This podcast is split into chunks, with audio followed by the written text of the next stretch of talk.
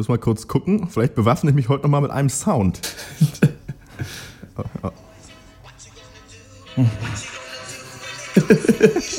Der wird. Vielleicht, wenn wir gerade über Bambi und die Jäger sprechen, vielleicht ist das dann. Buongiorno, Principessa? Was ist das?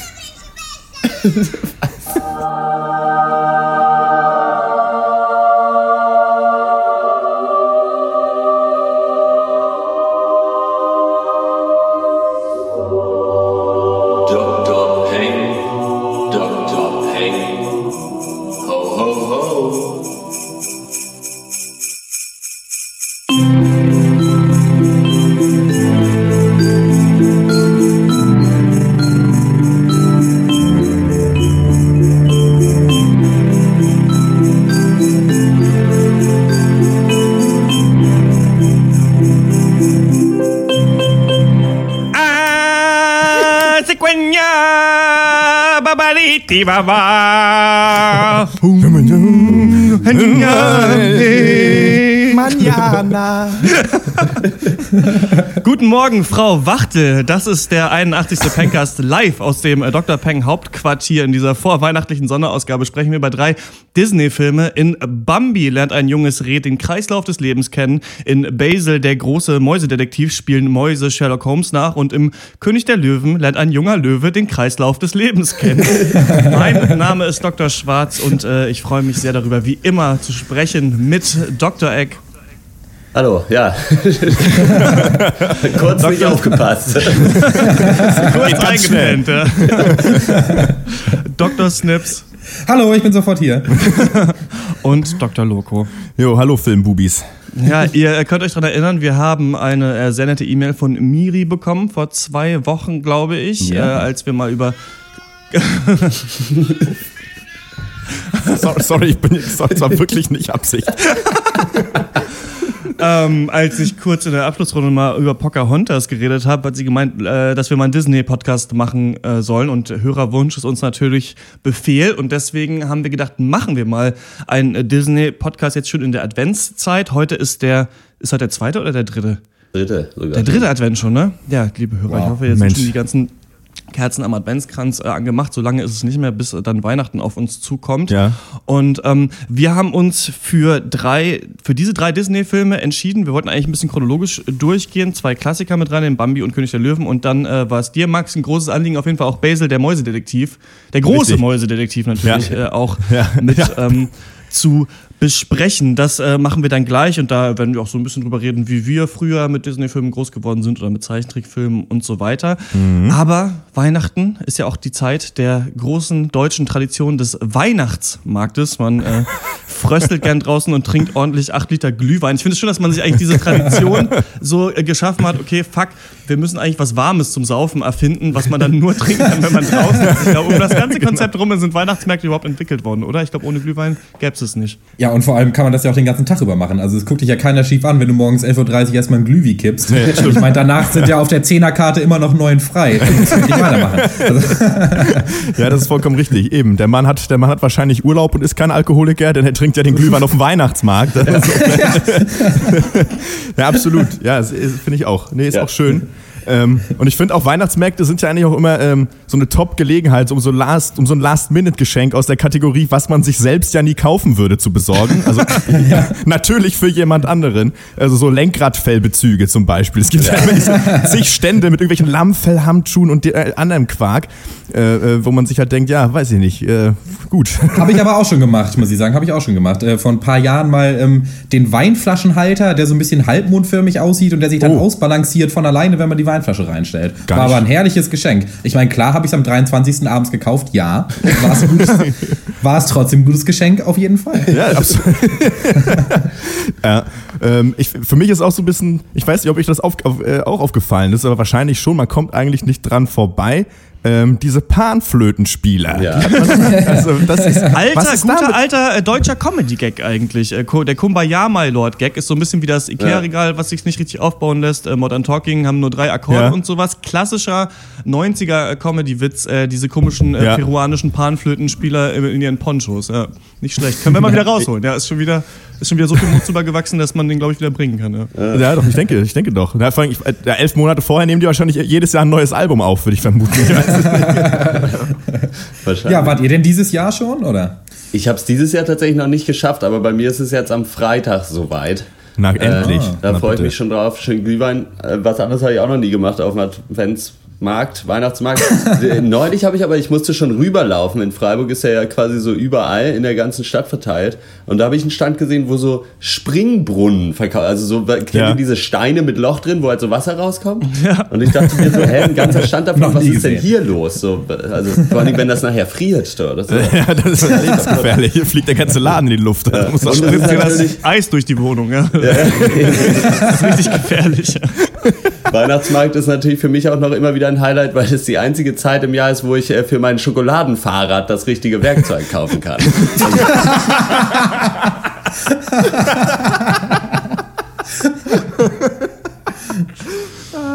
Ja, ich weiß nicht, ich finde das, ich war äh, einmal ganz kurz äh, dabei, schnell Bratwurst äh, gesnackt, wieder schnell weggerannt. Ähm, Ja. Da mit meiner Mutter und ihrem Freund ähm, einmal drüber gelaufen über den in Leipzig. Ich finde es so witzig, weil ich eigentlich äh, in der Theorie das immer so toll finde, dass es äh, oder solche Traditionen in Deutschland eigentlich ganz cool finde, weil wir so wenige haben. Also wir haben wenige so Feiertage oder sowas, die sich draußen Ja. abspielen oder so Traditionen, die sich jährlich wiederholen eigentlich. Und ähm, deswegen finde ich das eigentlich ganz cool, wenn es mal sowas gibt. Aber ich finde, sobald man da irgendwie, weiß nicht, zwei Minuten steht und aus irgendeiner Bude Helene Fischer rausgeballert wird, Ja. will man sich da sofort direkt verkriechen. Also ich finde das ganz komisch, dass ich so in der Theorie ganz vieles auch so Karneval völlig abfeiere. Und ich glaube, wenn ich dann da wäre, fände ich es ganz schrecklich. Ja, absolut, es stimmt schon. Zumal äh, zumindest äh, da, wo ich herkomme, äh, äh, aus Schwerin, die Weihnachtsmärkte sich auch nicht großartig unterscheiden vom Altstadtfest oder normalen Rummel. Also es sind halt original die gleichen Stände, nur halt ohne Weihnachtsdeko einfach. Ne? Also, äh, naja. Ja. Ich bin auch kein Riesenfan von Weihnachtsmärkten. Hat sich dieses Jahr auch wieder bestätigt. Sonntagabend schnell hin. Wollte mir eigentlich nur schnell ein paar gebrannte Mandeln kaufen, aber anscheinend hat mich da der Verkäufer falsch verstanden. Auf jeden Fall liege ich seit Montag mit einer Mandelentzündung im Bett. äh, und muss jetzt dreimal täglich Antibiotika schlucken. Also das ist gar nichts für mich. Ja, nee. das- Das, äh, hätte auch ein paar gebrannte CD-RWs, da kann man ja noch was anderes Ja. Ich habe äh, Weihnachtsmärkte an sich haben trotzdem bei mir aber ein Stein im Brett, weil ich, als ich in England, in Nottingham mal gewohnt habe für ein Jahr, da gab es auf dem Weihnachtsmarkt, also da gab es dann German Christmas Market und da gab es erstmal sehr witzigerweise einen Stand, der einfach original das Aldi-Sortiment an Weihnachtssachen verkauft hat für ungefähr viermal so teuer. Und dann war aber noch so ein anderer traditionell deutscher Stand und da gab es Leberwurst. Und das gibt es sonst in England nicht. Das kennt Ach, man was. nicht, will man nicht, was der. Engländer nicht kennt. Ne? Leberwurst, genau. Ja. Äh, und da kon konnte ich mir eine schöne, war das Einzige, was ich mir auf dem Weihnachtsmarkt gekauft habe, eine, eine grobe, fette grobe. Eine feine Grobe. Und eine Wurst. Ja, an der Stelle möchte ich dann aber auch noch zum 18.12. zur Rückrunde des siebten Eisstockmasters in Schwerin auf dem Pfaffenteich einladen. Ne? Also da, äh, das ist unbezahlte Werbung hier gerade im Packers. So, Was machen die? die spielen Eisstockschießen auf dem Pfaffenteich in, der, in Schwerin, mitten in der Stadt. Ist das so wie, ähm, so wie Curling? Ja, Nee. das ist so ein, ja, Ja, naja. ja, naja, Das du, ist im Grunde genommen so ein bisschen wie Buhl, oder? Bloß auf dem Eis. Ne, ich kenne nur Eisstock-Schnippen. Wenn du dir halt einen Capri kaufst oder so, dann schnippst du. Das- ja, gut, lassen wir das. Ich finde es immer auf jeden Fall ganz lustig. Auch diese ganzen halt ganz komischen Stände an einem irgendwie, wo es 25 verschiedene Sorten Brühe gibt oder ganz hässliche Handschuhe. Also ich frage mich immer, wie das den Leuten geht, die halt da sind. Weil ich meine, klar, wenn du an einem Süßigkeitenstand bist oder an einem Glühweinstand, dann ist ja viel Betrieb und so weiter. Aber mir tun immer die Leute leid, die da in der Kälte in diesen kleinen Hütten sitzen müssen, irgendeinen Bullshit verkaufen müssen, Ja. den keiner braucht. Aber wahrscheinlich sind die Leute ein bisschen spendabler nach dem dritten Glühwein irgendwie und äh, kaufen Ja. sich dann auch mal eine hässliche Kerze oder sonst was. Ne? Eben, hässliche Kerze kann man eigentlich genug haben, finde ich. Ich heize damit zum Beispiel. dieser äh, Zeit. Damit äh, kommen wir zum ersten Film, den wir heute äh, besprechen wollen. Und es ist der Mega-Blockbuster Bambi.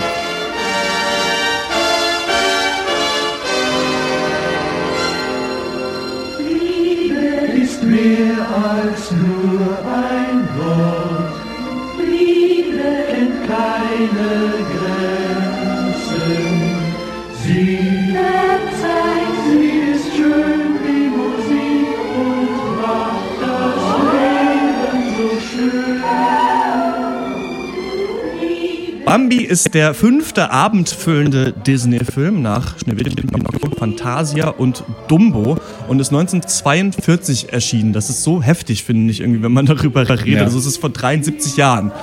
Das muss man sich Ja. mal vorstellen. Die ganzen Kinder, die Ja. diesen Film synchronisiert haben, sind wahrscheinlich mittlerweile schon tot. Ähm, obwohl, nee, es gab zwei Synchronisationen. Aber das, das, das, Der Geist der Weihnacht. der Geist der Weihnacht ist ähm, wieder unter uns. Bambi war sieben Jahre in Entwicklung und äh, basiert auf einem äh, Kinderbuch tatsächlich, das auch eine ganz andere, oder nicht eine ganz andere, aber eine leicht andere Geschichte auf jeden Fall hat. Und ähm, jetzt natürlich die Preisfrage, was ist Bambi für ein Tier? Äh, Ein Hirsch, Reh. Esel. E Esel.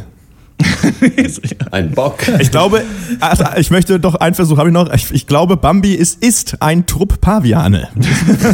Das ist vollkommen richtig. Nee, Bambi ist ein Weißwedelhirsch und kein Reh. Und deswegen gibt es in Deutschland den Bambi-Irrtum, dem ich auch aufgesessen äh, bin. Und so heißt er wirklich, Nein. dass Menschen denken, dass Rehe die weibliche Form der Hirsche sind. Also, dass der Hirsch das männliche Tier ist und das Reh das weibliche Tier. Das sind aber zwei voll, vollkommen verschiedene Tiere. Also der männliche Reh heißt Verrückt. Rehbock.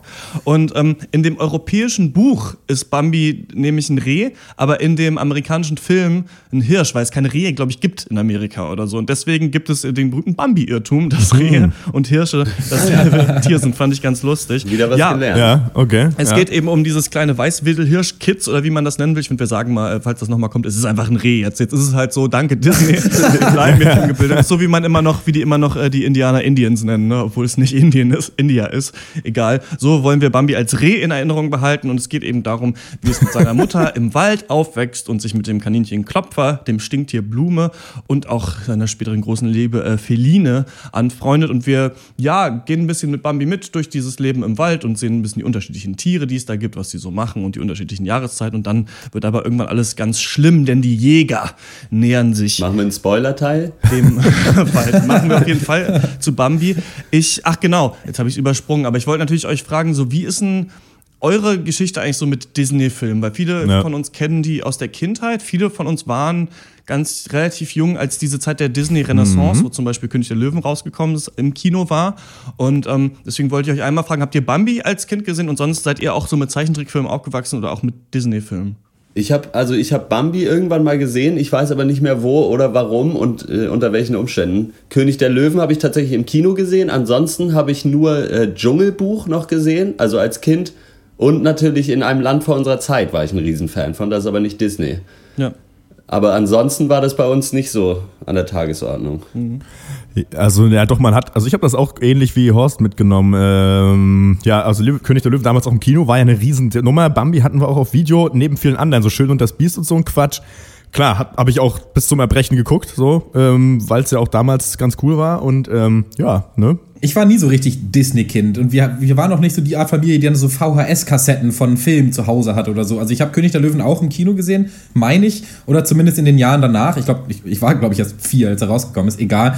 Ähm, nee, aber ansonsten bin ich auch eigentlich fast quasi ohne Fernsehen aufgewachsen, muss ich sagen. Insofern, ja. Wie ist das bei dir, Dr. Schwarz? Ähm, ich war, also König der Löwen war wahrscheinlich eine meiner prägendsten Filmerlebnisse in, in meinem Leben oder frühkindlichen auf jeden Fall. Da weiß ich auch noch, dass wir im Kino waren und dass der Film mich richtig mitgenommen hat und dass wir auch später dann, ich glaube, unsere Nachbarn konnten VHS-Kassetten überspielen, weil die irgendwie so einen Rekorder hatten oder Uh, sowas. Deswegen wow. hatte ich das als so schlechte Kopie, weil die sich das irgendwo hergeholt hatten. Und da ist es aber genau wie bei dir.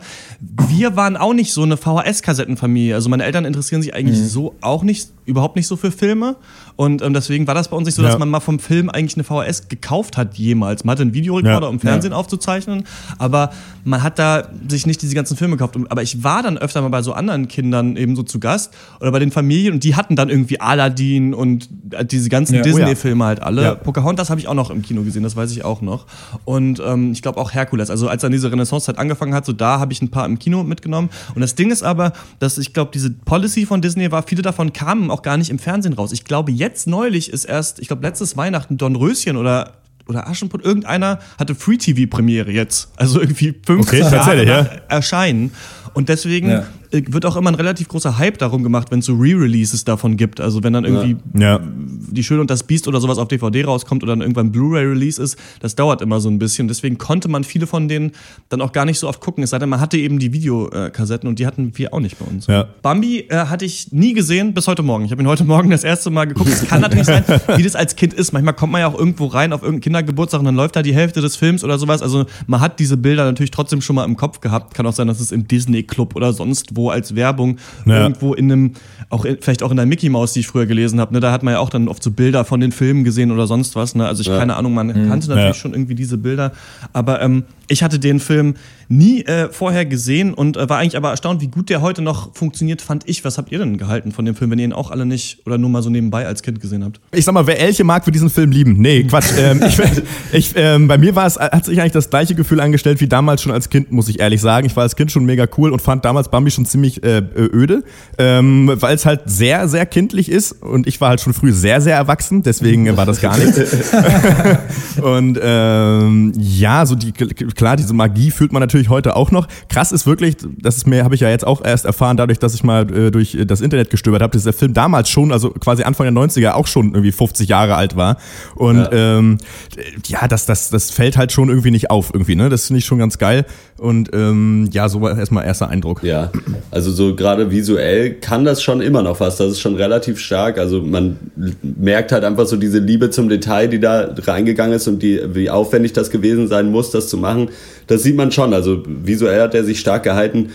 Ich muss ja. auch sagen, die Story ist halt schon extremst dünn einfach so. Aber es geht halt, es sind viele Szenen halt einfach nur mit Musik unterlegt, halt Tiere, die im Wald rumrennen. Das ist für ein Kind halt super natürlich und also ist ja auch nicht per se schlecht, aber so richtig Mehrwert stellte sich bei mir da nicht ein, muss ich sagen. Ja, ist schon so, das ist unglaublich simplistisch natürlich. Und da für mich deswegen auch so ein bisschen so die Blaupause von Disney. Also du hast halt die paradiesische Welt, vielleicht mal eine Bedrohung, halt diesen Lebens, Kreislauf des Lebens, das Erwachsenwerden, das ja. ist schon so purstes Disney. Und ich finde, das ist heute schon noch sehenswert. Und vor allem ist es von den drei Filmen, die wir heute besprechen, eigentlich derjenige, bei dem so echt Musik und Bild, finde ich, am am stärksten verwoben sind, weil es gibt ja keine einzige stille Sekunde in Bambi. Es, die Musik hört ja nicht auf, sie setzt ja nicht aus. Das ist ja quasi schon kein Soundtrack mehr. Das eine geht ja gar nicht mehr ohne das andere, fand ich. Und trotzdem ja. wird aber wenig gesungen. Da muss ich mich mal outen. Die Gesangsnummern finde ich immer ein bisschen peinlich ja. und mag, mag die nicht so gerne. Ja. Aber ich fand den Film echt eigentlich super. Hm. Ich finde, ähm, was du sagst, so diese permanente äh, äh, musikalische Untermalung, hat mich so ein bisschen überlegen lassen, ob das halt so noch die Ausläufer des Stummfilms sind sozusagen, ne? wo ja im mhm. Prinzip äh, 100% des Films unter, unterlegt waren. Ähm, Genau, das war der einzige Gedanke, den ich dazu ähm, Das heißt, oder was es hier gibt in Bambi, heißt Mickey Mousing. Und das mhm. bedeutet, dass quasi die Bewegung der Figuren immer von Musik begleitet werden. Das bedeutet nicht, dass Musik spielt, sondern dass die Musik, das Orchester quasi die Bewegung akzentuiert, ne? Also wenn jemand schnell Ja. wegrennt, dann ist es halt oder wenn jemand irgendwo runterfällt, ist es irgendwie ding dong dang dang dong. Und das hat mich ganz stark auch noch an diese alten Donald Duck Cartoons erinnert, wo viel Wert auf Mimik gelegt wird oder da auch auf wie sich jemand bewegt und dass eben durch den, das Orchester eben diese Bewegungen verdeutlicht werden sollen. Ich muss sagen, ich fand Bambi richtig richtig gut. Ähm, der ist ja total kurz, also geht eine Stunde der Film oder eine Stunde zehn Ja. Minuten. Ja. Und ähm, ich finde, dass das eigentlich wirklich Disneys Stärke ist, die kindlichsten und reinsten Gefühle so von einem Kind so darzustellen in einem Film. Einfach nur mit Bildern und Musik und äh, den verschiedenen Gesichtsausdrücken, die die Charaktere haben. Also ich weiß nicht, ich finde diese Geborgenheit von Bambi bei der Mutter, wie es da durch, durch den Wald tapst, halt wie ein, wie ein unbeholfenes Reh. Ja. Ähm, das ist, finde ich, viel klarer kann man so Mutterliebe oder sowas eigentlich fast nicht zeichnen in dem Film, finde ich. Also diese Welt, wie es da zum ersten Mal, weiß ich nicht, die große Wiese sieht und dann alle rübertollen oder zum ersten Mal Freunde macht und die es aber komisch finden und auch wie dann Klopfer immer von seiner Mutter zurückgerufen wird. Ich finde das alles so total klar und ich kann mir vorstellen, dass man heutzutage auch noch ein Kind, was noch nicht völlig verblendet ist, halt von irgendwelchen der Filmkultur, die wir jetzt Ja. haben, das immer noch zeigen kann, es komplett zeitlos ist, weil das Leben im Wald ist ja eigentlich immer noch so, außer natürlich Klar, wenn es irgendwie den Wald nicht mehr gibt, das wird ja angesprochen. Und ähm, Ja. was ich so geil finde eigentlich an Bambi, ist aber, dass du eben den Tod der Mutter damit drin Ja. hast und der so unverhofft einfach kommt. Also es geht ja darum, dass die Jäger da sind. Da ähm, gibt es in dem alten Film, wird von Menschen geredet, nicht von Jägern. Und im Buch ist es noch viel stärker. Also im Buch reden die Tiere im Wald quasi die ganze Zeit darüber, dass der Mensch kommt oder dass er Ja. in Anführungsstrichen immer kommt, meinen damit den Jäger und der ist sowas wie so ein Überwesen, wie so eine Gottheit.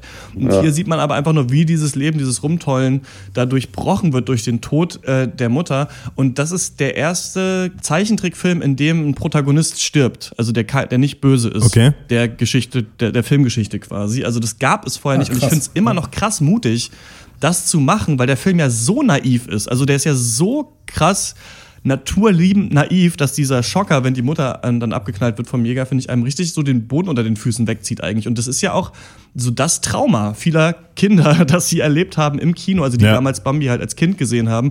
So wie, weiß ich nicht, der Mord bei Psycho unter der Dusche oder so ein paar andere Ja. Sachen. Oder wie für mich wahrscheinlich der Tod von Mufasa im König der Löwen. Ich auch noch weiß, wie doll mich das beschäftigt hat. Und das finde ich eigentlich ziemlich spannend an dem Film. Ja, da stimme ich auch komplett zu. Ich finde, das macht ist genau das, was Bambi so stark macht. Diese absolut kompromisslose Unschuldigkeit. Weil es dauert ja eine halbe Stunde, bevor das Wort Jäger überhaupt zum Ja. ersten Mal in den Mund genommen wird. Wenn man das jetzt mal mit König der Löwen vergleicht, da ist nach zwei Minuten klar, dass Scar irgendwie ein ganz schöner Assi ist. Aber bei Bambi beginnt eben dieser Kreislauf des Lebens mit echt dieser schönsten, paradiesischsten Kindheit. Gut, ich muss dazu sagen, ich habe Bambi krank im Bett mit, ne, mit einer Kanne Tee irgendwie geguckt und da gibt es echt fast nichts Besseres, als mal komplett irgendwie loszulassen und sich dieser Schönheit zu ergeben. Ja, ähm, ich finde auch, und äh, was du sagst, äh, Christian, ist, äh, ging mir damals als Kind tatsächlich auch so. Und ich glaube, deswegen habe ich, also äh, einmal wegen seiner, fand ich vielleicht nicht so äh, dy- dynamischen Story, aber ich weiß auch, ich habe da Bambi damals auch nicht nochmal geguckt, weil ich das auch unerträglich fand ähm, als Kind. Ähm, ähm, dass im Prinzip dir eine halbe Stunde dieses Paradies vorgegaukelt wird und dann der Tod so knallhart einfach vorbeikommt. Und das weiß ich damals, fand ich richtig Ja. schlimm und das, das, äh, dieses Drama wollte ich mir nicht geben. das, äh, und es ging mir heute diesmal natürlich noch ein bisschen anders, aber ähnlich. Also das, ich finde, das haben die diesen, diesen Tod und wie das Ganze passiert, finde ich auch, äh, haben sie auch ähm, krass gut äh, gemacht eigentlich dramaturgisch. Das ist schon geil einfach, wie die Mutter einfach dann Spoiler weg ist. So, das, Ja. Und auch, wir hatten es ja vorhin schon kurz davon so ein bisschen bezeichnet für die Zeit vielleicht, dass äh, wie damit umgegangen wird, dann ist äh, Vater kommt und sagt, ja gut, äh, du musst jetzt stark sein, weiter geht's. so. Ja. Schon Und dann wird auch nicht komisch. nochmal darauf angesprochen. Im Gegensatz Ja. zum König der Löwen, der, und der König der Löwen wird ja oder auch manchmal oder wurde bezeichnet als so Bambi in Afrika. Und ich finde, Ja. das greift Ja. total doll. Also wenn wir da gleich dazu kommen. Deswegen ist eigentlich Basil, der große Mäusedetektiv, ein schönes Zwischenspiel, weil es ganz anders ist Ja. und König der Löwen wieder total große Ähnlichkeiten zu Bambi hat, finde Ja. ich.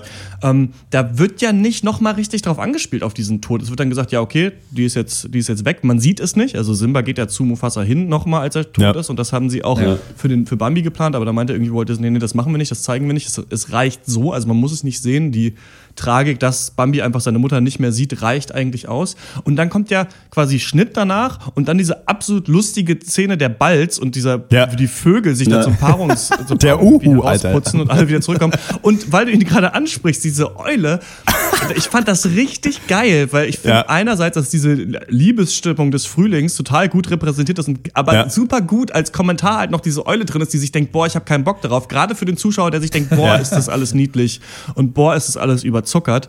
Und da es wird Bambi, glaube ich, immer so ein bisschen verkannt, denn es gibt auch äh, ein Phänomen, das heißt das Bambi-Syndrom. Und das bedeutet, dass, dass wir quasi, die, die so entfernt von der Natur aufwachsen, die Natur so verklärend betrachten. Für mich Ja. ist das auch ein bisschen eigentlich die Geburt des Vegetarismus, ist eigentlich, weil wir spielen ja zum Beispiel mit so Plüschtieren, unser ganzes, unsere Ja. Kindheit. Ne? Also Tiere werden immer als was Niedliches angesehen und da niemand irgendwie mit damit konfrontiert ist, eigentlich mit dem Morden von Tieren, wird es dann auch als so verwerflich angesehen, wohin Leute gegen Leute, die damit aufwachsen oder sowas, also direkt damit aufwachsen, Ja. meistens nicht so ein Problem damit haben, wenn Tiere umgebracht werden zum Beispiel.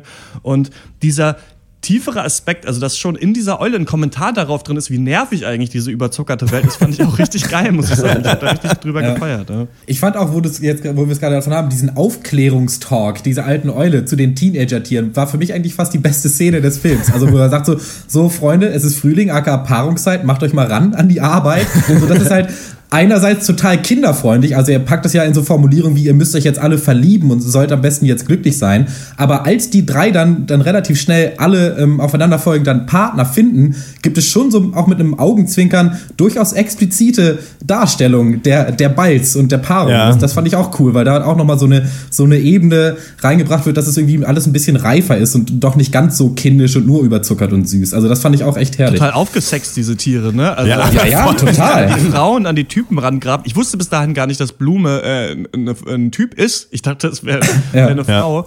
Und ähm, das finde ich auch ganz, ganz lustig, wie das dann halt so reingebracht wird. Was ja über so Rollenbilder quasi auch so geht jetzt dieser Kommentar. Und da wollte ich euch mal fragen, diese Bambis Vater, ne? Also man sieht ja am Anfang, und der Film Ja. endet ja mit der Geburt von, oder mit, genau, Bambis Kinder wurden gerade geboren und fängt damit an, dass Bambi gerade geboren wurde. Und du siehst eben, wie es da bei seiner Mutter liegt im Geschrüpp. Und dann fährt die Kamera so raus und du siehst den Hirsch, der da thront über dem Wald. Ja, und man ja. denkt sich so, was ist das denn für, eigentlich für ein krass autoritäres Vaterbild, Ja, ja. was da irgendwie Ja, ja. gezeichnet wurde, oder? Auf jeden Fall hast du ja dann in äh, König der Löwen eigentlich auch wieder, Ja. also, also abge, ein bisschen abgeschwächt, aber an sich trotzdem total. Da gibt's ja auch dann die Szene auf dieser Wiese, wo er dann, wo Vater dann da einmal über die Wiese stapft und alle äh, duckmäusern. Und dann heißt ja, nee, der ist ja der Älteste, der Weiseste, so, deswegen fügen sich ihm alle. So, das ist schon, hat schon so ein Geschmäckle auch irgendwo, weiß ich nicht. Ja, aber es ist ja auch zu erklären in der Tatsache, dass es eben Tiere sind und Ja, er ist nicht ja, nur ja. Vater, sondern auch Anführer. Aber natürlich ist das alles relativ äh, äh, patriarchalisch, falls das ein Wort ist. Ja. Weiß ich nicht. Kenn ich. Sagt Ja, mir und vor allem, er ist ja, also Bambi kennt ihn ja auch gar nicht, ne? Also es ist ja da schon Nee. quasi so in der Jugend und weiß gar nicht, wer das ist. Und erst als die Mutter tot ist, sagt er dann übrigens, ja, komm mit, Sohn, oder ich bin dein Vater oder irgendwas. Also dann, dann kriegt man es quasi erst mit, so richtig quasi, dass es der Vater ist. Und dann muss Bambi auch am Ende diese Rolle einnehmen. Eine Sache, auf die ich noch anspielen äh, wollte, die ich ganz interessant finde. Ach nee, eine Sache noch, ich habe mich beim Film gefragt, so wie der wohl in der Jäger-Community angekommen ist, dieser Film, weil die ja quasi als Schreckensmenschen. Und tatsächlich gab es eine Kontroverse früher. Also es gab tatsächlich so Proteste von Jägern dagegen, dass der Film halt äh, diese als Monster zeigt. Und das finde ich ganz witzig.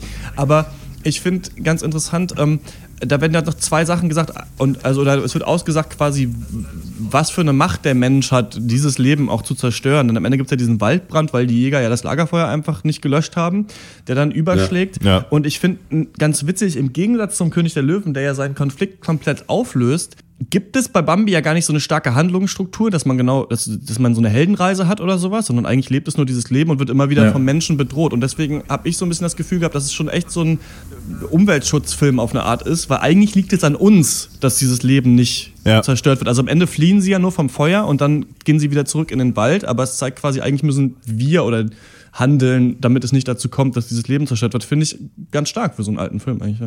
Ja, finde ich auch stark. Vor allem das, das, das Böse oder der Mensch bleibt ja auch gesichtslos und eigentlich ist die Aussage nur, wenn wir die alle in Ruhe lassen, dann können sie ihren Kreislauf des Lebens auch wieder vernünftig zu Ende bringen und auch wieder damit von vorne anfangen. Äh, fand ich auch eine sehr, eine sehr, sehr gelungene Aussage. Naja, aber so ein bisschen, äh, es ist ja, im Endeffekt ist der Kreislauf ja auch nicht zerstört, dadurch, dass Ja. die Mutter stirbt. Also so sehr sehe ich den Kommentar da eigentlich gar nicht drin. Also für mich war das mehr halt einfach ein Handlungs... Äh, Sache, die halt die Handlung vorangetrieben hat. Also ich, hab, ich fand da nicht so den Kommentar drin, zumal das ja auch einfach nicht so ist, dass irgendein Jäger eine Mutter mit einem Rehkitz erschießt.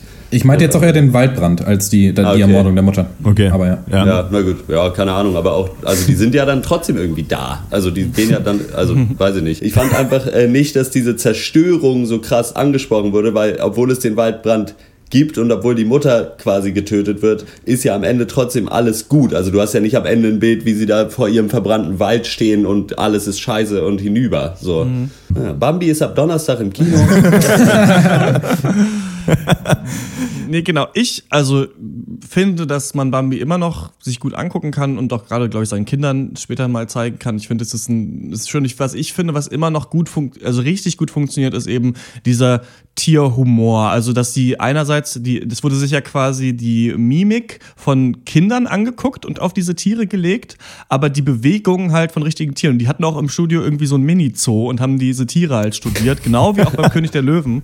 Ähm, Und das finde ich, merkt man hier ganz stark. Und das, der hat halt ewig gebraucht in der Entwicklung, weil man merkt eigentlich, wie viel Liebe hier im Detail drin ist, Ja. in, wie sich die ähm, Tiere und äh, so bewegen. Witzig auch Ja. noch, dass sie extra diese Kamera dafür eingesetzt haben. Ähm, sie heißt Multiplan-Kamera, da kann man sich im Internet mal ein Bild angucken. Da sind so unterschiedliche Glasplatten übereinander und die Kamera oben drauf. Und das heißt halt, du kannst verschiedene Zeichnungen übereinander legen und dann mit Schärfe und Unschärfe eben arbeiten, was eigentlich nicht geht, so bei Zeichentrickfilmen. Oder auch so kleine Kamerafahrten machen, sodass die Hintergründe sich dann halt quasi realistisch bewegen. Und das finde ich, man merkt, wie viel Aufwand hier reingegangen ist. Und ich finde den eigentlich wirklich so einen Ja. zeitlosen Klassiker und war ein bisschen ja, überrascht. Also gerade durch eben die doch dann erwachsenen Themen, die angesprochen werden, hätte er auch gar nicht drin sein können. Hätte er auch nur ein fröhlicher Waldfilm sein können. Ich glaube, dann wäre der schon lange vergessen gewesen. Ich glaube, diese, dieser Tod der Mutter war da wichtig. Ich denke auch, dadurch ist natürlich der, der, der emotionale Impact natürlich viel größer und ähm, es bleibt mehr hängen. Ne, Ja, man kann nur- sich fragen, ob es eben ein billiger Trick ist, ne? Also auch wie J.K. Rowling dann immer in, in, je mehr in den späteren Harry Potter Büchern immer mehr Charaktere Ja, umbringt. ich, ja gut, aber bei ihr glaube ich eher, dass äh, die Leute richtig auf den Kranz gegangen sind irgendwann und dann wurde einfach mal der Rotstift angesetzt. Wahrscheinlich. Wir springen ein bisschen in die äh, Zukunft und reden über den nächsten Disney-Film und das ist äh, Basil, der große Mäusedetektiv. Würden Sie mir jetzt bitte mal zuhören? Mein Daddy ist verschwunden und ich bin ganz allein. Mein Kind, ich habe jetzt einfach keine Zeit für verlorene Väter. Ich habe ihn nicht verloren. Er wurde entführt von einer Fledermaus. Hast du gesagt Fledermaus? Ja, Hatte sie einen verkrüppelten Flügel? das weiß ich nicht, aber sie hatte ein Holzbein. Ha! Sagen Sie, kennen Sie sie? Ob ich ihn kenne? Dieser Fledermäuserich mit Namen Greifer steht im Dienst dieses Satans, der das Ziel meiner Experimente war. Der Schrecken jedes meiner wachen Augenblicke, der ruchlose Professor Rattenzahn. Hey, Rattenzahn? Er ist ein Genie-Doktor. Ein Genie im Erfinden von Übeltaten. Der Napoleon des Verbrechens. So schlimm ist dieser Rattenzahn? Schlimmer. Seit Jahren versuche ich ihn zu fassen. Und ich war schon nah dran, zum Greifen nah. Und jedes Mal ist er meinem Zugriff entwischt. Eine Ecke in London ist sicher, solange Rattenzahn auf freiem Fuß ist. und die Party geht los. Ja, Basil, der große Mäusedetektiv. Ähm, ja, ist die 26. oder war die 26. Großproduktion von Disney überhaupt. Ähm, beruht auf dem Kinderbuch äh, Basil, der Mäusedetektiv, die verschwundenen Zwillinge von Eve Titus, äh, zu Deutsch Effen Titus. Und ja, Vorlage dafür wiederum äh, war, ist eben ja einfach Sherlock Holmes und Dr. Watson und deren äh, verblüffende Abenteuer äh, der Verbrechensbekämpfung. Jo, zur Story. Ähm, wir befinden uns im viktorianischen London und äh, das Ganze geht los im Haus des Spielzeugmachers Hampelmann. Äh, dieser macht seiner Tochter ein wundervoll selbstgewerkeltes Geschenk und ja, wird aber je von Handlanger Fledermaus Greifer entführt. Äh, daraufhin irrt die verzweifelte Tochter Olivia durch das verregnete London auf der Suche nach dem großen Mäusedetektiv in der Hoffnung, ihren Vater lebend wiederzufinden. Ähm, dabei trifft sie dann auf äh, ja, den Dr. Watson der Nager, Dr. Was denn? Und ähm, zusammen finden sie dann in die äh, Baker Street und äh, treffen das Mastermind der Verbrechensbekämpfung, Basilikum aus der Bäckereistraße. Ähm, zunächst erinnert, in- interessiert der sich allerdings äh, nicht die Bohne. Bohne, Bohne Käse. Ich habe das Mau, Mau, Maus gegendert. So, okay. Ähm, ja, spitzt dann aber doch die Ohren, als äh, die Beschreibung des Entführers auf den Handlanger seiner Erznemesis passt. Nämlich den kongenialen Gegenspieler Basils Professor Affenzahn. So, ja, Basil. Gaumen, Sch, Maus oder alles Käse? Du wolltest den ja äh, unbedingt besprechen, deswegen äh, finde Genau. ich auch interessant, äh, wann du den zum ersten Mal gesehen hast. Ähm, kannst du gleich erzählen. Für Ja. mich, ich fand das einerseits total cool. Also ich fand geil, dass man quasi, dass Disney jetzt hier wirklich gedacht hat, okay, wir trauen jetzt mal dem Zuschauer was zu und wir spielen jetzt, also wir machen wirklich mal jetzt eine Persiflage auf Sherlock Holmes. Wie ja dann auch diese Mäuse bei Sherlock Holmes selber auch wohnen in der Baker Street. Also der, die Ja. gibt es ja da tatsächlich auch noch als Menschen. Und da Ja. fand ich das ganz interessant, sich dieses Setting des viktorianischen Londons zu nehmen und da so ein Kinder, aber auch relativ reifen Abenteuerfilm drin zu machen. Vor allem fand ich das Vokabular richtig geil. Wir haben ja die Ja. ähm, Filme alle auf Deutsch diesmal geguckt, weil ich dachte, das macht mehr Sinn, weil, weil wir die Ja. als Kinder eben auch auf Deutsch gesehen Genau. haben und ähm, weil man dann eben auch noch witzige äh, Phrasen äh, mitnimmt. Ich fand richtig geil irgendwie Rattenzahns, Rattenzahns holzbeiniger Lakai. Zum Ja, auf jeden Fall. oder Ja. morgen Abend feiert unsere liebe Monarchin ihr diamantenes Königsjubiläum. Also da Ja. sind wirklich tolle Sprüche drin. Mir, ich, hier hat mir aber so ein bisschen die Disney-Magie gefehlt, weil ich nicht genau so gecatcht wurde, wer hier die Hauptperson ist, mit der ich mitfühlen und mitleiden will. Es gibt dieses kleine Mädchen, es gibt eben dann quasi Basil und wie heißt der? Wat, nicht Watson, sondern Was denn? Was was? denn? Ja, so ein toller Name. und Wie unrealistisch. dadurch, klar, dann gibt es auch so Varieté-Nummern. Also ich sehe das alles so ein bisschen als Kommentar auf äh, Sherlock Holmes und das viktorianische London, war aber nicht so drin in dieser Geschichte und Handlung, fand den deswegen nicht so stark. Ja, er fällt so ein bisschen außer Reihe, weil er einfach viel deutlicher abgegrenzt ist. Also er ist viel, viel geradliniger. Es geht tatsächlich um eine Geschichte in einem Genre und weniger um irgendwie große Hintergrundthemen oder so, ja, so kinderfreundliche Erziehungsaussagen, sage ich jetzt mal. Ich fand das aber super gut, muss ich sagen. Ich, ich fand es so geil, einen richtigen Bösewicht zu haben, der ein eigenständiger Charakter ist, der einfach nur böse ist und deine, seine dunklen Schergen umherschickt und einfach nur in die Macht will. Ich fand es schön, einen richtig geilen finalen Showdown zu haben. Ja. So, auch, auch so, so das Disney. Äquivalent von so klassischen Action-Set-Pieces einfach, zum Beispiel in diesem, in, dieser Spiel, in diesem Spielzeugladen. Aber das ist natürlich ja weniger magisch, weniger kinderfreundlich. Ich meine, gerade die Anfangsszene fand ich total furchteinflößend. Also wie so ein riesiges, Ja. hässliches, dämonartiges Wesen einfach auf, äh, auftaucht und irgendwie den Vater entführt. Und eben auch die angesprochene Szene in dem Spielzeugladen. Ganz ehrlich, das habe ich in tatsächlichen Horrorfilmen schon weitaus schlechter gesehen. Also Ja. wie da gearbeitet wurde mit so Schatten und so verzerrten Fratzen und so creepigen Puppen, die dann irgendwie kaputt gehen. Also ich fand den Film allererste Sahne.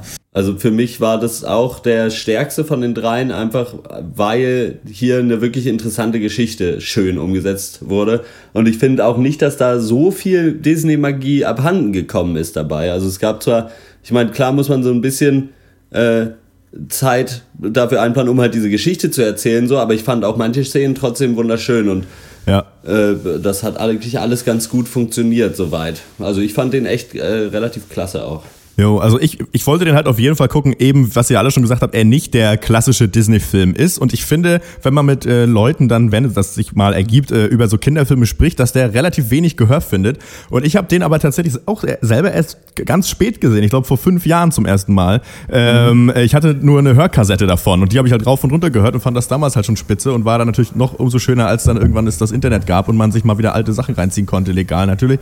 Und, äh, und ähm, ja, ich finde das eben auch Hammer, weil ich mag halt diesen, er ist halt, ja, ich meine im Prinzip, es ist alles über Sherlock Holmes. Er ist halt dieser mega witty äh, Detektiv, der halt super eitel ist und äh, aber auch sofort einen Ego-Knacks wegkriegt, wenn irgendwie äh, äh, sein, äh, sein Intellekt in Frage gestellt wird. Und das finde ich hier auch in, äh, äh, gerade, also kurz vor dem Showdown, finde ich das im Film auch wunderschön dargestellt, wie er das einfach nicht ertragen kann. Und ich finde, das sind einfach, ja, herrliche Charaktere, auch der Gegenspieler wunderbar, dass der dann irgendwie dann auch noch sein Monster sozusagen hat, das dann irgendwie auch zur Bestrafung seiner Handlanger eingesetzt wird. Ich finde das schon alles ziemlich cool. Und mir gefällt es eben, dass wir nicht diese typische äh, Disney äh, äh, Bezuckerung hier haben, sondern dass es schon relativ düster ist. Und was Dr. Snips auch schon gesagt hat, ähm, das wirklich am Anfang, das ist wirklich kackengruselig, finde ich. Und da, da Ja. wurde schon auch schön mit Sound gearbeitet, auch mit der Synchronstimme, Hammer. Also gerade bei der Fledermaus, wirklich. Ähm, Mhm. Und ähm, ja, ich finde, das ist ein ganz tolles Werk, was so ein bisschen aus der Reihe sticht, natürlich. Ja. Aber wo du Synchronstimme gerade ansprichst, ich fand hier auch das Voice Acting am stärksten von Ja. den Filmen auf jeden Fall.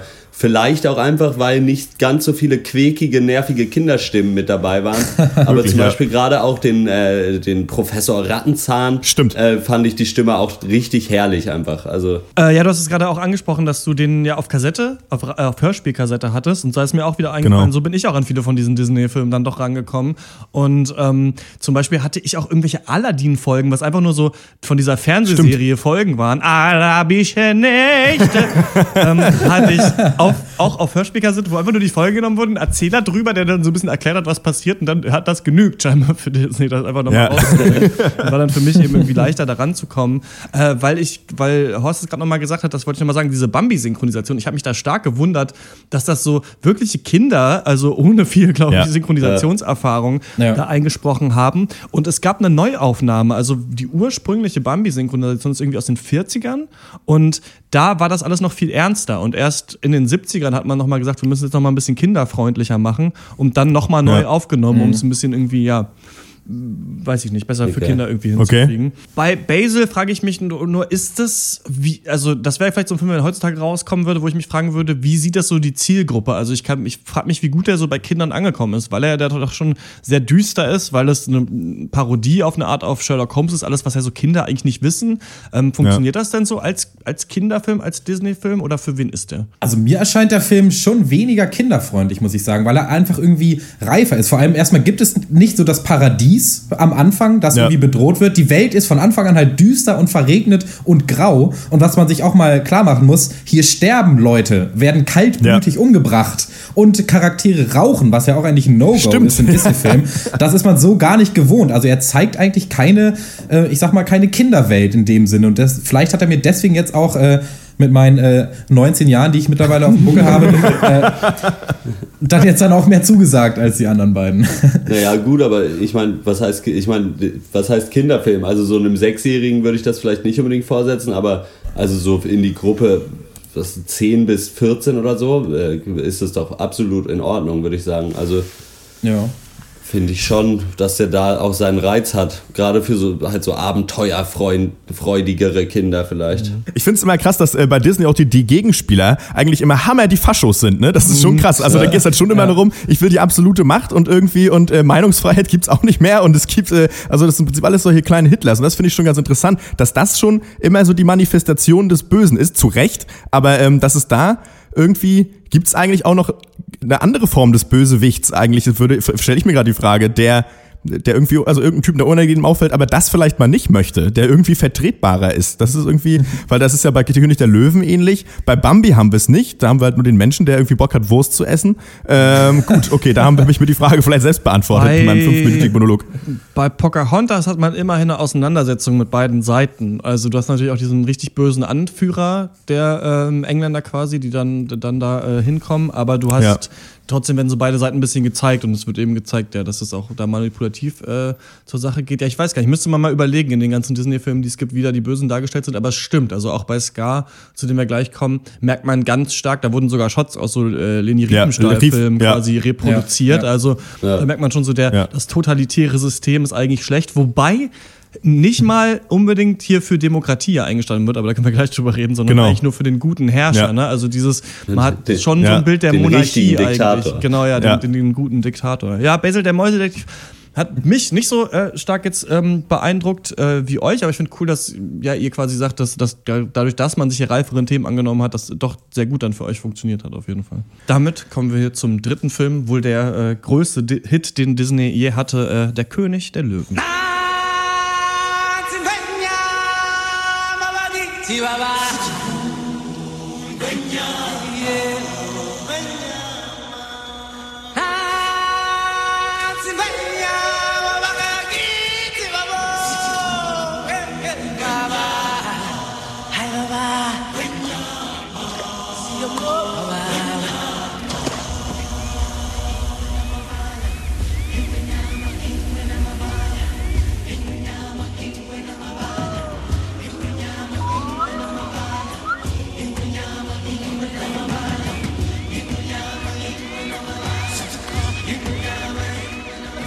Ja, König der Löwen ist äh, von 1994 und ist tatsächlich, wo du es gerade sagst, der erfolgreichste klassische Zeichentrickfilm aller Zeiten. Ähm, ja, die Story sollte wohl bekannt sein. Der kleine Löwe und Königssohn Simba führt ein glückliches Leben im paradiesischen, geweihten Land, in dem es Harmonie und Essen im Überfluss gibt. Doch äh, es kommt zu einer tragischen Situation, bei der sein Vater, der König Mufasa, durch die Hand seines bösen Bruders Scar ums Leben kommt und Simba wird zum Sündenbock muss flüchten, äh, bis er von den lustigen Hippies Timon und Pumba adoptiert wird. Sie ziehen ihn auf, bringen ihm ihre sorgenfreie Lebensphilosophie Hakuna Matata bei. Doch ja, Simbas altes Zuhause wird von Scar in Grund und Boden gerichtet und so muss er in den, äh, in den Worten von Karl Marx sich aufmachen, seine kommunistische Utopie vor den schmarotzenden Hyänen-Immigranten zu retten. Soweit zumindest meine Interpretation. Äh, äh, ja, was sagt ihr denn zu König ja, der also- Löwen? Ja, für mich eben das Erweckungserlebnis so ein bisschen gewesen als Kind, also damals äh, gesehen und auch äh, der Tod von Mufasa, den fand ich richtig schlimm. Ich habe aber, also die schl noch schlimmere Szene für mich, daran erinnere ich mich noch, ist, dass Simba dann, dann später nochmal mit seinem Vater redet in den Wolken. Ich weiß nicht warum, irgendwie hat mich das als Kind noch viel trauriger gemacht, dieses weiß Ja. ich auch nicht, was es ist. Also dieses, dass dann nochmal diese Endgültigkeit nochmal gebrochen wird und dann nochmal mit ihm ähm, spricht. Ich finde, dass König der Löwen auch zu Recht so als Meisterwerk gehandelt wird. Wurde ja so gleichzeitig zu Pocahontas äh, produziert und Disney dachte nicht unbedingt, dass sie hier einen Mega-Hit haben. Also das, das war denen scheinbar nicht bewusst, dass dieser Film diese Reichweite haben wird. Auch Hans Zimmer, der den Soundtrack gemacht hat, finde ich so lustig, weil man ihn heute eben mit äh, Inception und mit äh, Fluch der Karibik so und mit so einem typischen Hans Zimmer Ja. Sound eigentlich immer verbindet, ne? Also diesen typischen epischen Orchestersounds, der sich ja dann äh, ganz stark an so klassische amerikanische, äh, amerikanische, afrikanische Musik natürlich angelehnt hat. Und ähm, als Disney dann so quasi einen Teaser rausgebracht hat, das war nur die Anfangssequenz. Also die Anfangssequenz, die als äh, Simba gerade geboren wurde und dann äh, von Rafiki auf diesem Felsen hochgehalten wird. Ähm, und du quasi siehst, Ja. diese ganzen äh, Tiere sich versammeln zu dem Lied The Circle of Life. Die hat die Zuschauer so weggeblasen damals, dass man wusste, okay, fuck, wir haben ja doch was richtig Geiles gemacht.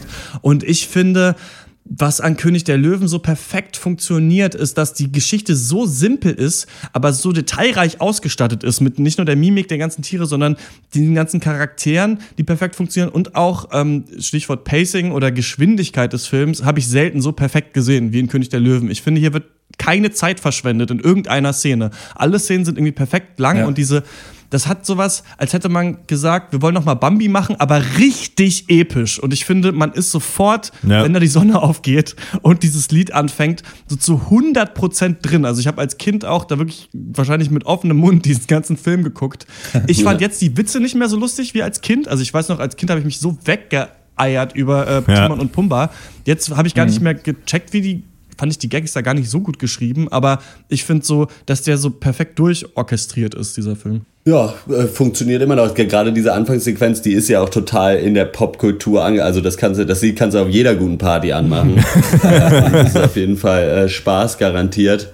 Die Story funktioniert halt, da hat William Shakespeare natürlich ganze Arbeit geleistet, denn das ist natürlich, der Anglist sieht es sofort, alle anderen auch. Äh, natürlich Hamlet. Romeo und Julia. Was? Romeo, Romeo und Pumba, ja. Natürlich der klassische Hamlet, wie wir Anglisten sagen. Äh, Königsmord vom Bruder, Sohn wird vom Geist aufgefordert, Rache zu üben. Äh, dementsprechend sind die hier auch alle verkleidet und äh, spielen Schauspieler in äh, Dänemark. Ja, schön, Nee, das habe ich äh, ehrlich. Ja, okay.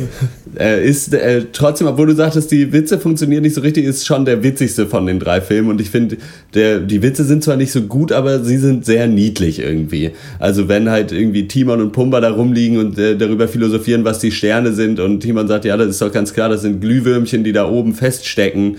Und dann äh, sagt Pumba halt, ach so, ich dachte, das wären Gaswolken, die Milliarden von Jahren entfernt Das haben wir verbrennen. als Kind natürlich So, verstanden. halt- Ja. naja, eben. Also da ist es schon ganz gut und ja, äh, den hat man halt früher gesehen, da kommt man nicht mehr raus aus der Nummer, das Ding ist halt geil. Ja, unglaublich ähnlich zu Bambi, ne? Also der kom komplett selbe Aufbau, selbe Auflösung, selben äh, Kernthematiken, aber halt, wie gesagt, mit der komplexeren Story und viel cooleren äh, Nebencharakteren auch. Und äh, obwohl da natürlich Hamlet abgerippt wird, äh, ganz schlechter Stil. Nee, aber obwohl ich damals, ähm, damals war auch für mich König der Löwen natürlich der allergrößte Hit. Aber ich muss sagen, jetzt, nach, nachdem ich ihn äh, heute geguckt habe, war ich nicht mehr allzu angetan. Also für mich, ich fand jetzt gerade im Vergleich mit den anderen beiden diesen deutlich moderneren Comic-Stil, der hat mich nicht mehr so verzückt wie dieser ja, Flair des wirklich noch handgezeichneten, den wir bei den Ja. anderen Filmen irgendwie hatten. Und ich habe es schon mal gesagt, es wird mir einfach zu viel gesungen. Also ich weiß nicht, ob das an der deutschen Fassung liegt, aber, aber diese Lieder, das sind so käsige Schlager einfach und viel zu Ja. lang. Und äh, die haben mich auch irgendwie immer wieder rausgeholt. Da habe ich, weiß ich nicht, da habe ich dann angefangen, mein Handy zu checken. Äh, aber nee, in, alles in allem kann man König der Löwen natürlich nicht großartig oder äh, dann rumkritisieren. Ja, das stimmt schon. Also ich kann das auch nur so weit unterschreiben. Das ist halt irgendwie schon ein Hammerfilm. Heute guckt man den natürlich dann äh, ein bisschen anders und legt dann auch mal die Kritikerbrille mal so richtig auf. Und natürlich auch die Polit. Äh, Kommissarbrille. Schon- ja. Und da wird's halt echt ein bisschen finster. Also, weil ähm, der, was der König der Löwen uns ja eigentlich bei genaueren Hinschauen abbildet, ist halt ja mindestens. Also ich sag mal, lässt auch nur ein Regime zu mit maximal zwei Herrschern, sag ich mal, gelinde gesagt. Also was hier äh, Mufasa mit dem Kreislauf des Lebens beschreibt, ist halt eigentlich nichts anderes als ideologischer Unterbau, eigentlich für ein, ja, weiß ich nicht, Monarchie oder, oder min, also mindestens Monarchie oder einfach ein äh, faschistisches oder sozusagen autoritäres Regime. Also die Starken und Schönen triumphieren, die Schwachen überleben, indem sie den Starken dienen und äh, haben auch nicht quer zu schießen, also gerade nicht, wenn man ein kleiner fliegender Bo Bote ist. Ähm, und ja, dass die Privilegierten durch Geburtsrecht herrschen, äh, legitimiert er halt damit, dass äh, ja, äh, die aber fairerweise auch irgendwann sterben. und dann, das ist, Ja, also das das ist klingt schon, halt schon- schon größter Dünnpfiff, aber klar, als Kind ist einem das egal und zum anderen, natürlich äh, sind wir im Tierreich, in, der in dem es natürlich klar eine Nahrungskette gibt. Ne? Insofern kann man sich auch wieder entspannen. Trotzdem sind das so Sachen, die man natürlich im Hinterkopf hat. Genau.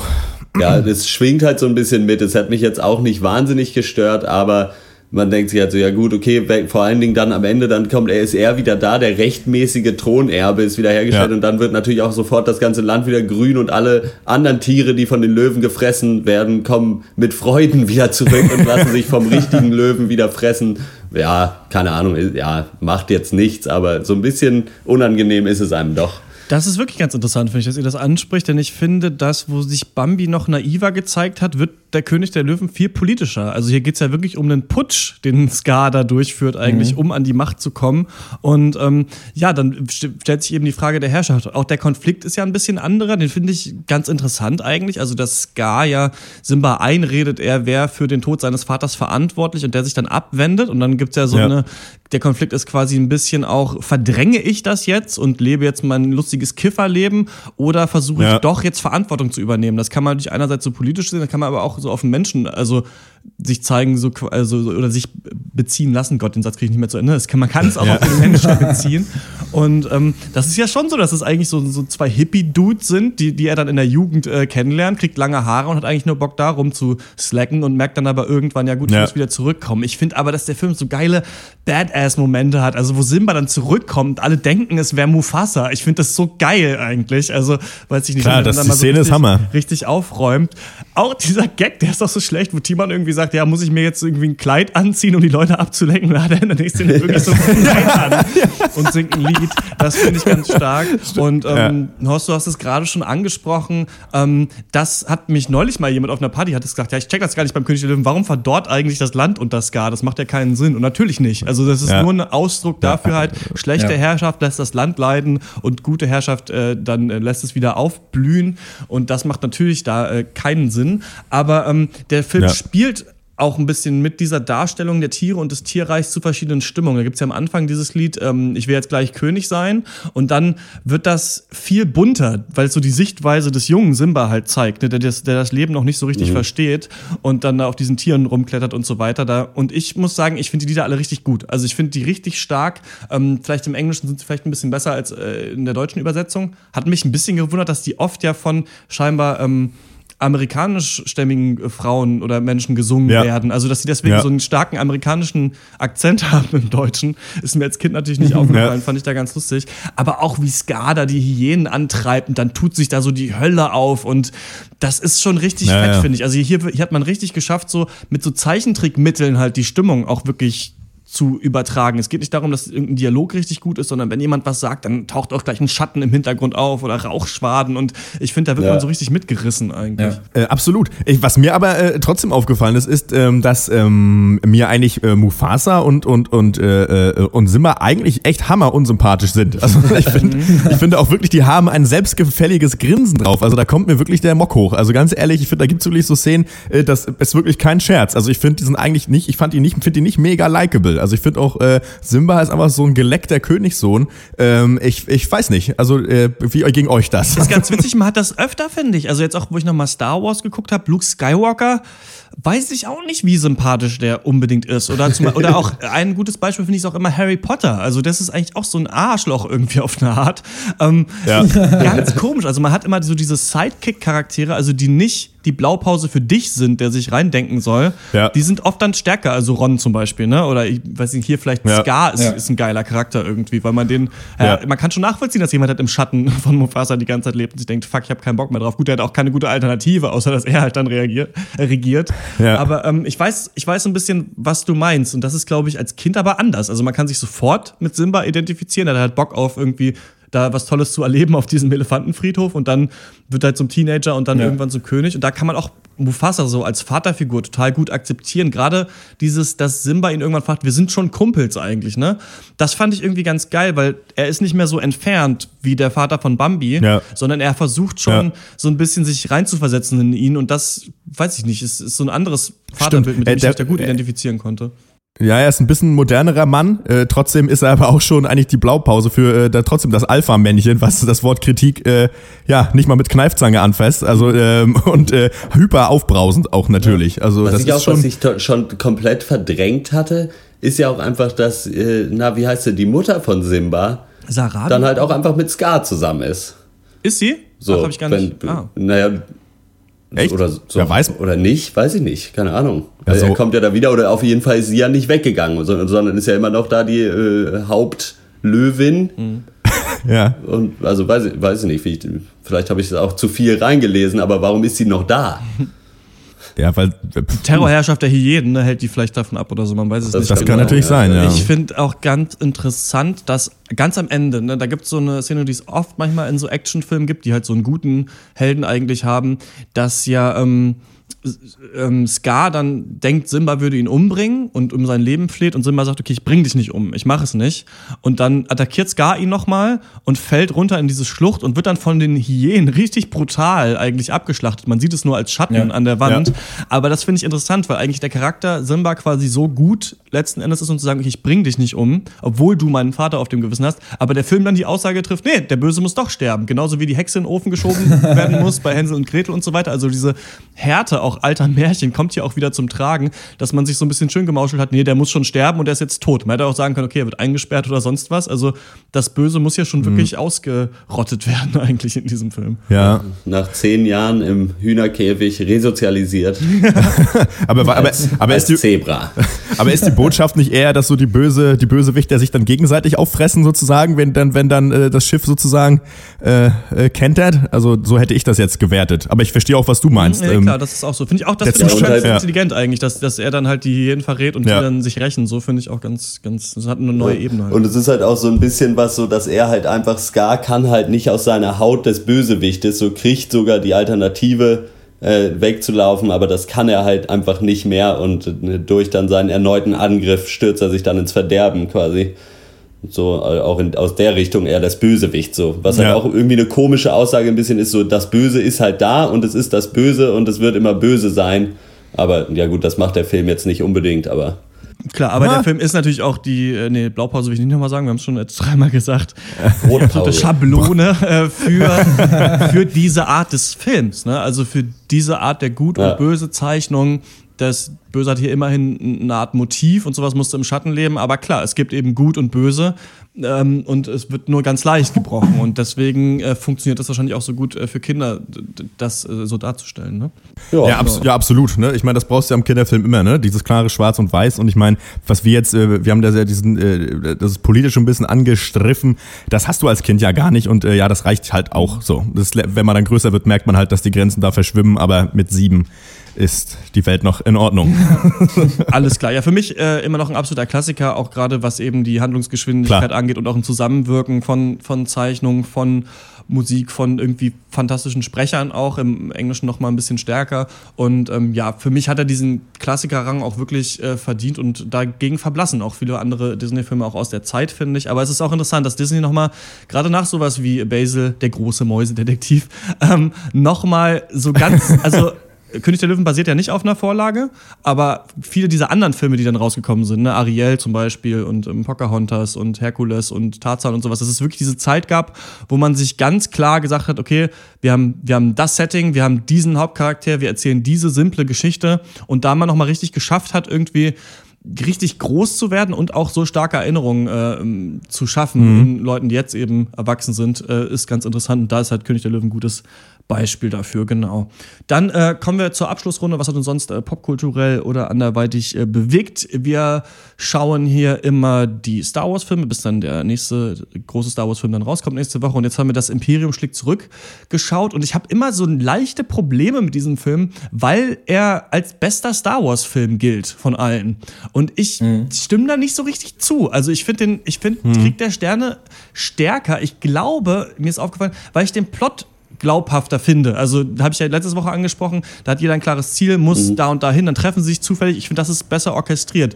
Das Imperium schlägt zurück äh, lebt natürlich davon, die ganzen Charaktere sind schon etabliert und hat fantastische Schauplätze. Also der, der Eisplanet, dieser Sumpf, Ja. in dem Yoda ist, diese Stadt über den Wolken, der Meteoritenkrater, auf Ja. dem sie sich bewegen, das sieht alles richtig, richtig geil aus und es wirkt wie eine Ja. echt glaubhafte Welt. Gerade diese Stadt über den Wolken, wo dann in Nebendialogen gesagt hat, dass sie so ein Gas abbauen quasi, was ja dann, also sowas brauchst du in einem Film. Du kannst nicht nur sagen, wenn wir die Stadt, sondern wenn halt Charaktere so Nebendialogen sagen und die gibt's deswegen, dann wirkt es sofort glaubhaft.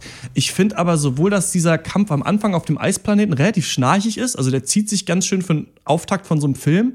Und auch am Ende rennen sie da viel durch Gänge und ballern in, diesem, in dieser Wolkenstadt. Ja. Also Ja. da sind richtig starke Versatzstücke drin. Natürlich, äh, ich bin dein Vater und ganz viele Zitate halt, die total wichtig sind. Ich weiß aber nicht, ob ich wirklich, wie alle sagen würde, dass es der beste Star Wars-Film ist. Ist natürlich düsterer als die anderen Filme. Und ähm, was ich interessant finde, Mark Hamill hatte ja vorher einen Unfall, äh, bevor dieser Film gedreht wurde. Und deswegen sieht er komplett anders aus, auch so vernarbt. Und äh, deswegen wurde am Anfang diese Szene eingebaut, äh, wo er da von diesem Eismonster attackiert wird.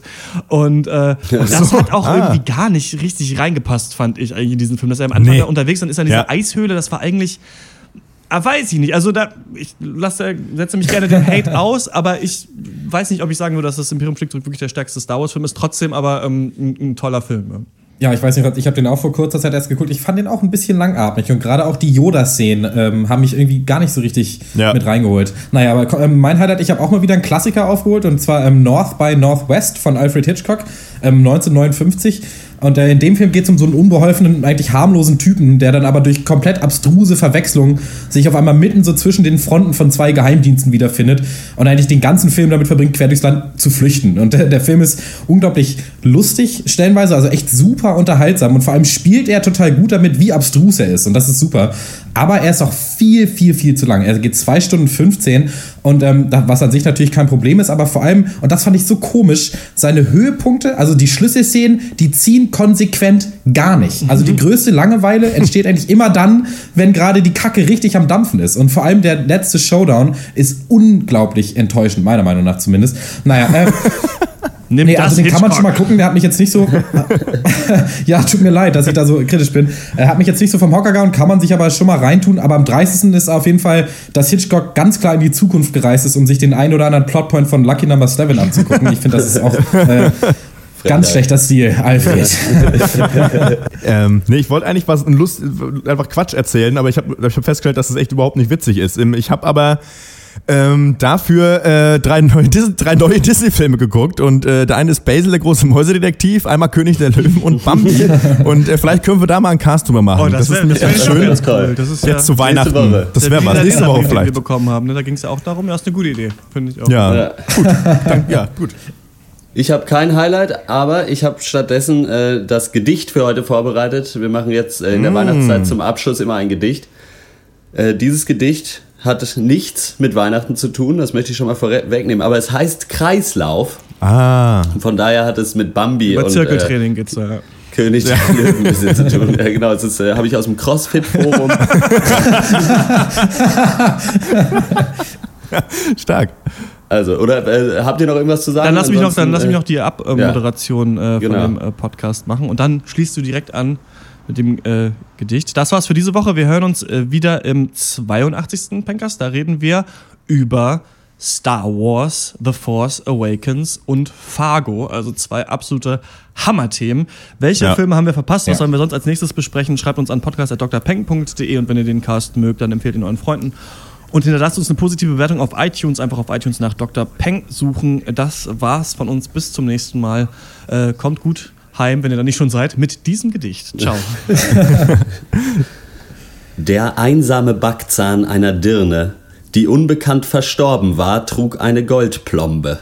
Die übrigen waren wie auf stille Verabredung ausgegangen. Den schlug der Leichendiener sich heraus, versetzte ihn und ging für Tanzen. Denn, sagte er, nur Erde soll zur Erde werden.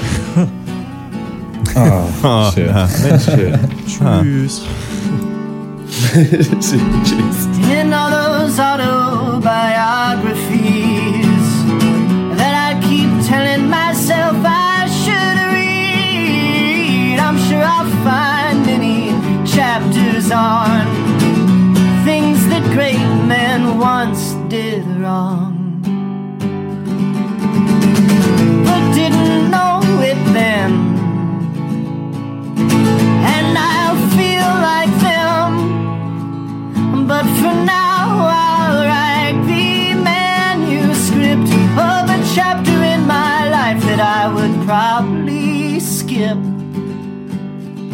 Oh, if I